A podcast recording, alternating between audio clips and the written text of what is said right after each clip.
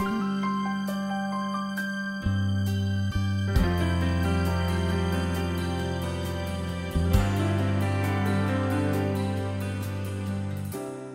はようございます。3連休の方も多いでしょうか。あなたを輝かせる心の目覚まし天使のモーニングコール白倉律子です。まだ寒さが続く地域もあると思いますが季節は確かに春へと向かっています。皆さんがたとえ今どんな厳しい状況にあったとしても春は来る。未来は明るいと信じてその未来に向かって力強く歩めますように背中を押せる時間になったら幸いです。また今穏やかで幸福な日々を過ごしています。という方にとっても日々の時間をさらに有意義にできるような視点をお届けできたら嬉しいです。全国36局とハワイを結んでエル・カンターレ創造館からお届けする天使のモーニングコール。今日は人生計画について。私たちが地上に生まれてくる前の霊的真実についてもお届けします。では CM 前に皆さんに幸福の科学大川隆法総裁の新練習からこんな言葉を投げかけておきたいと思います。人生の目的と使命を発見せよ。あなたが今生きている意味である。この番組は幸福の科学幸福の科学出版の提供でお送りします。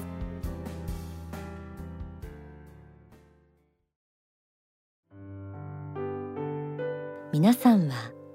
自分は何のために生きているんだろうという人生の目的や使命について考えたことはあるでしょうか？おそらく多くの人が一度は人生の目的や使命自分はどこから生まれてどこへ帰っていくのかということを考えたことがあると思います。人間は親も環境も選ぶことができず偶然この世に生まれてきたとする親ガチャなんて言葉も流行りましたがこのような考え方は今に始まったことではなく実存主義と言われる哲学でも現れていた唯物的な思想です。でも本当にそうなのでしょうか？幸福の科学では人間は生まれる前に人生計画を立てている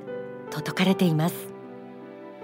今日は今まで自分は何のために生きているのか自分の人生の目的は何なのかについて考えたことがある人もあるいはそんなものを考えるだけ無駄だと思っている人も自分が生まれる前に立ててきた人生計画に気づくきっかけになる仏法真理をお届けしたいと思います。はじめに書籍信仰論から朗読します。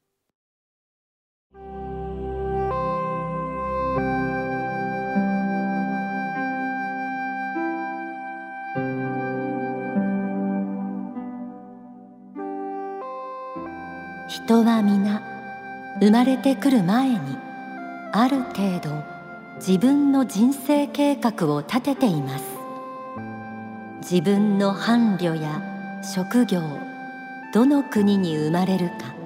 親は誰かといったことはある程度決まっています。ただそれはあくまでもアウトライン大筋であって厳密なものではありません。しかも地上に生まれてくるとそれを全部忘れてしまうのでなかなか計画通りにはいかないのです。人生はある程度各人の自主性に任されているのです。ただ生活環境や人間関係等の中には選べないものもあります。それは大きな意味での運命と言えるかもしれません。また時代環境も自分で変えることは困難です。そうしたものはあります。しかしその中であくまでも自主的に生きていきなさい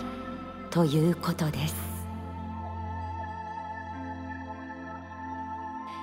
これまで番組でたびたびお伝えしているように幸福の科学の仏法真理では人間は創造主によって作られた魂こそが本来の姿であり永遠の向上を目指して何度もこの世とあの世を生まれ変わっていると説かれています。人は皆生まれてくる前にある程度自分の人生計画を立てています。皆さんはこれを聞いてどのように思われたでしょうか？伴侶や職業生まれる国そして両親。自分が生まれる環境は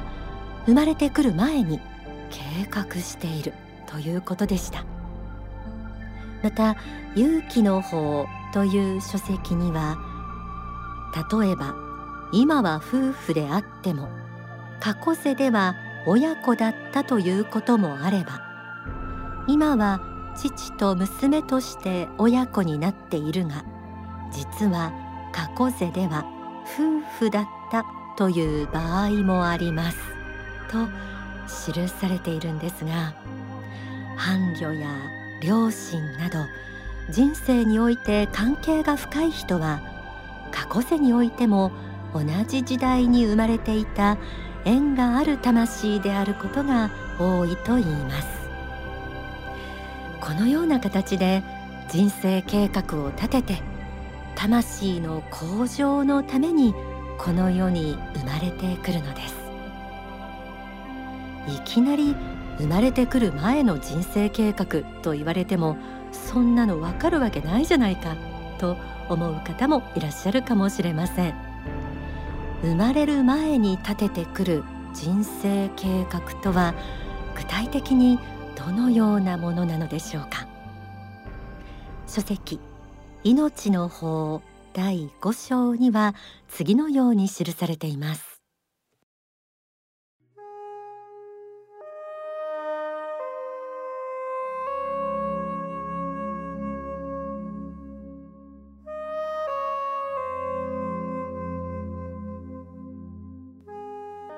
人は何度も何度も何十回何百回あるいはそれ以上の回数の天正輪廻を繰り返している以上その間にはさまざまなパターンの人生がありその都度さまざまな経験を積んでいるのです。毎回全く同じ人生ばかりでは経験になりません。例えば若くして死ぬこともあれば人生の最盛期に死ぬこともあり晩年に死ぬこともあります。親より先に子供が死ぬこともあります。あるいは男の体に生まれたり女の体に生まれたりして違った性の経験を積むことがあります。このように人生計画にはさまざまなものがありますが要するに魂の経験を豊富にするという観点から天正輪廻の計画は立てられているのです。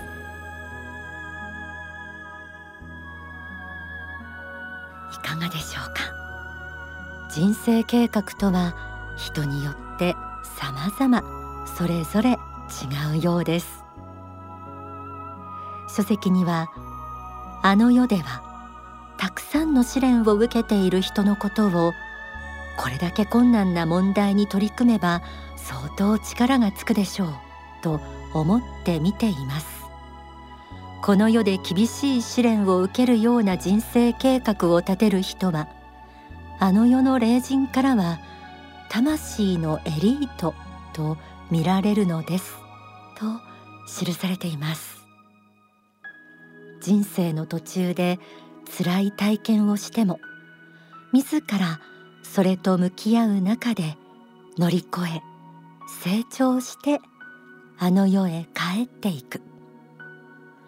その過程が厳しければそれだけ実りも大きいと言えるかもしれません。これは人間が天正輪廻を通してさまざまな人生を経験し魂を向上させることを創造主が願っているからでもあると思います。悩みや苦しみの渦中にある時は気がつかなくても実はそれは自らの魂を磨くために生まれる前に計画してきたことだったなんてこともあるかもしれません。その霊的真実を知ることで自分の人生を今までとは違った視点から見ることができるようになると思います。幸福の科学では皆驚愕反省瞑想祈りまた少女や支部での研修などを通して日々自らの心を磨く修行をしています。このような宗教修行を積み重ねることによって自分は創造主によって作られた魂であり目的を持って生まれてきた存在であるという霊的真実を耳で聞くだけでなく魂の奥深くから実感できるようになっていきます。今日ご紹介した仏法真理を通して皆さんが人生の目的生まれる前に立ててきた人生計画に目を向けるきっかけを見つけてくだされば嬉しいです。それではここで大川隆法総裁の説法多次元宇宙の秘密より私たちが今この時代に日本という国に生まれた意味やその使命の大きさについて宇宙的観点から述べられた箇所をお聞きください。1989年に行われた大講演会での説法です。我らは非常に誇り高い魂のグループであるのです。私たちが住んでいる宇宙はそれはもっと大きな宇宙から見ても大変期待されているグループでありますがこの中の銀河のこの中の太陽系に住んでいる私たちは極めて神から期待されているグループなのである。そうした魂集団なのである。それはもっとマクロの見地から見ても確かに言えることなのです。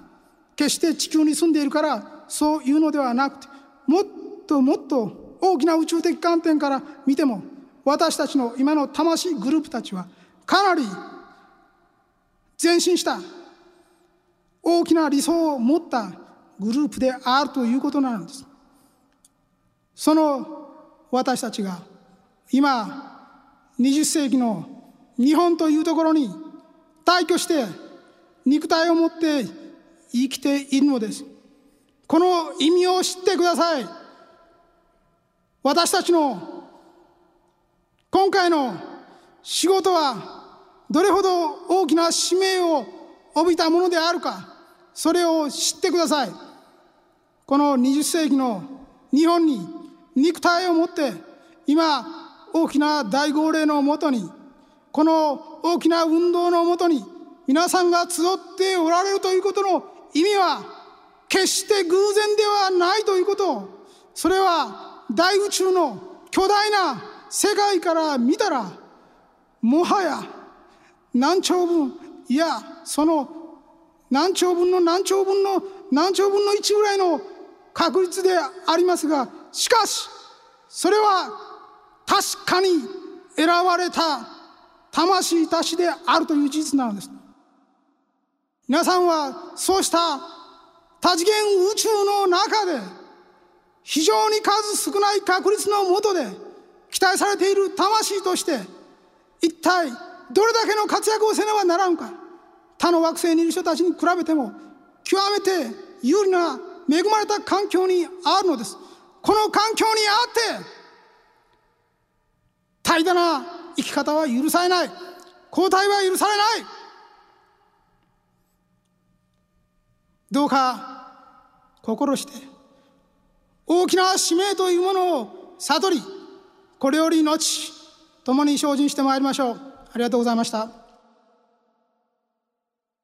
お聞きいただいた説法は書籍大川隆法初期重要講演集ベストセレクション1幸福の科学とは何か。第4章に収められています。人生の目的と使命を発見せよ。あなたが今生きている意味である。オープニングで皆さんに投げかけた大川隆法総裁のこの言葉。新言集人格を作る言葉の79の新言でした。この答えをぜひ信仰の道を歩む中に仲間と共に求め生きていってほしいなと思います。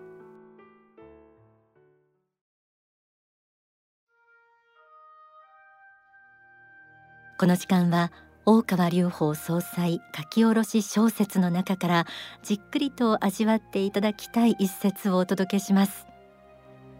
今回は総裁が自ら書き下ろした自伝的小説鏡川隆二シリーズの内面への道からご紹介。主人公の鏡川隆二が東京大学の入学式を終えた後会場の外でテレビ局のインタビューを受けた時の様子が描かれたシーンです。朗読は坂東睦月さんです。龍二にとって心すべきはいずれにせよ善悪の原点にあるこの大学で日本の学問水準を見極め自分の理想とする思想体系を築くことである。東大の学問で学ぶべきは学び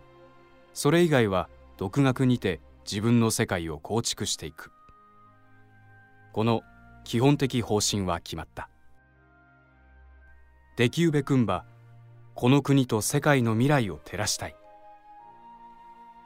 そんなことを考えながら入学式を終えた。帰り道に某テレビ局のワイドショーのお笑いタレント風のインタビュアーから質問を受けた。太った豚になるより痩せたソクラテスになれみたいな話はありましたか？いえソクラテスのように本当のことを語るととんかつにされるぞと言われているようでした。食うために生きるのかそれとも生きるために食うのか。我々凡人には分かりかねるんですが東大生を代表して一言ください。食うために生きるのでもなく生きるために食うのでもなく真理のために生きるべきだと思います。我々には食うために生きるが正解のように思えるんですが世を照らす光とならずして生きているとは言えません。あなたの仕事は世を照らしていますか？いや我々凡人は母ちゃんを食わせ子供を育てるために生きてます。ついでに自分も一匹の動物として餌を与えてほしいだけです。私も凡人ですが凡人なりに筋を通したいと思っています。東大入学も卒業もそれだけでは何も価値を生まず自己満足にしか過ぎません。東大の新入生に未来への指針を何も示すことができなかったという点で今回の入学式は残念でした。以上未来の東大総長のお言葉を生中継させていただきました。下北沢では山下恵美が腹を抱えて笑っていた。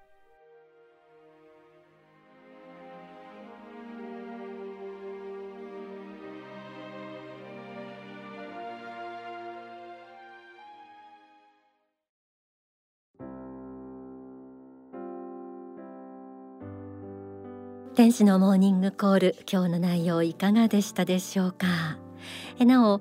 先ほど朗読した書籍信仰論こちらについてはお近くの幸福の科学までお問い合わせください。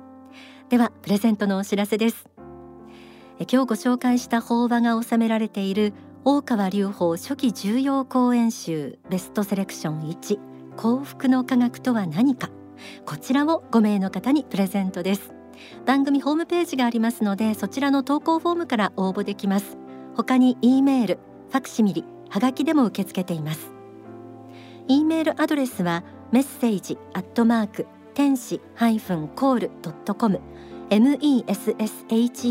アットマーク tenshi ハイフン call ドット com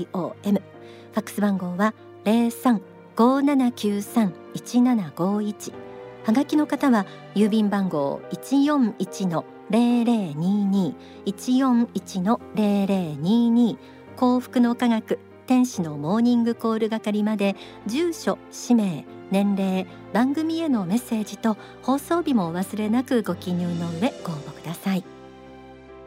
さあ時間になりました。今週もお聞きいただいてありがとうございました。皆さん素敵な週末をお過ごしください。この番組は幸福の科学。幸福の科学出版の提供でお送りしました。この後幸福の科学の支部のご案内などがあります。白倉律子でした。